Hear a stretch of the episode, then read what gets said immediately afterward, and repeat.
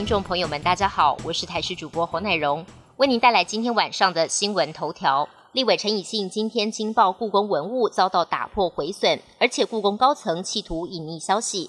对此，故宫院长吴密察说，一切都依照程序通报调查。吴密察下午召开记者会表示，工作人员整理文物时，分别在二零二一年二月三号、二零二二年四月七号打开文物包裹后，发现两款文物破损。经过调查，都跟人为疏失无关。而今年五月十九号破损的清乾隆青花花卉盘。则是人员整理文物时，不慎让文物掉落至铺有地毯的地板上，导致碎成一片片。由于故宫文物没有建价，如果投保保险，保费恐怕也会很高。因此，故宫没有替文物加保，仅出借展览或是移至南院时会有保保险。国内这波 BA. 点五疫情慢慢降温，确诊数呈现稳定下降中。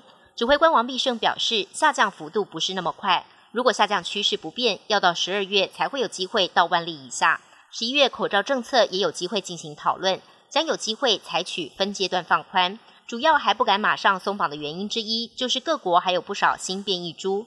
近期国人很爱去日本旅游，但日本接连检出 XBB 的本土个案。不过指挥中心呼吁民众不用太过担心，指挥中心会密切关注邻近国家变异株演变的趋势。行政院拍板，预计明年一月开始将调高公托专业人员的最低薪资。从现在每个月二点八万元调高到三万五千四百八十五元，而准公托托婴人员以及准公托的教师和保育员，则会依据年资分别调整为三万到三万六。对此，有私立幼儿园业者担心，未来也会需要跟着调高教师的薪水才能找到老师，等于增加了营运成本。也有公托业者私下透露，老师的工作内容很辛苦，像是要计算孩子每天的喝水量、更换尿片数量等等。就算提高教师的薪资，要找到适人人选还是难上加难。中国持续进行清零政策，武汉再度封城，西藏封城则爆发了警民冲突。中国爆发新一波疫情，各地出现确诊病例。湖北武汉时隔两年多再实施封锁政策，重新在住宅外围加装围栏，扩大筛检，初步隔离至少八十万人。另外，新疆跟西藏也实施清零政策。西藏拉萨的民众不满被封城两个多月，上街抗议，发生警民冲突。中国仍然持续进行清零政策，不断引发民怨，经济也大受打击。一波多折的推特收购案尘埃落定，特拉斯执行长马斯克二十七号完成收购推特。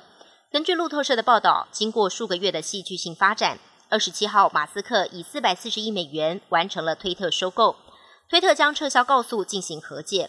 马斯克入主推特之后，立刻传出多名高阶主管遭到解雇。马斯克曾经指控推特高阶主管在垃圾账号数量上误导他。另外，之前也传出要裁员的消息，让七千五百名员工忧心忡忡。推特的未来也充满了不确定性。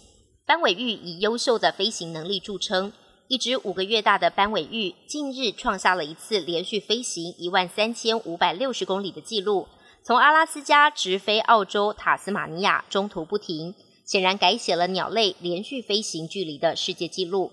澳洲鸟类联盟的研究人员表示，这只鸟可能是跟着一群鸟一起飞，而这项连续飞行的记录简直令人感到不可思议。本节新闻由台视新闻制作，感谢您的收听。更多内容请锁定台视各界新闻与台视新闻 YouTube 频道。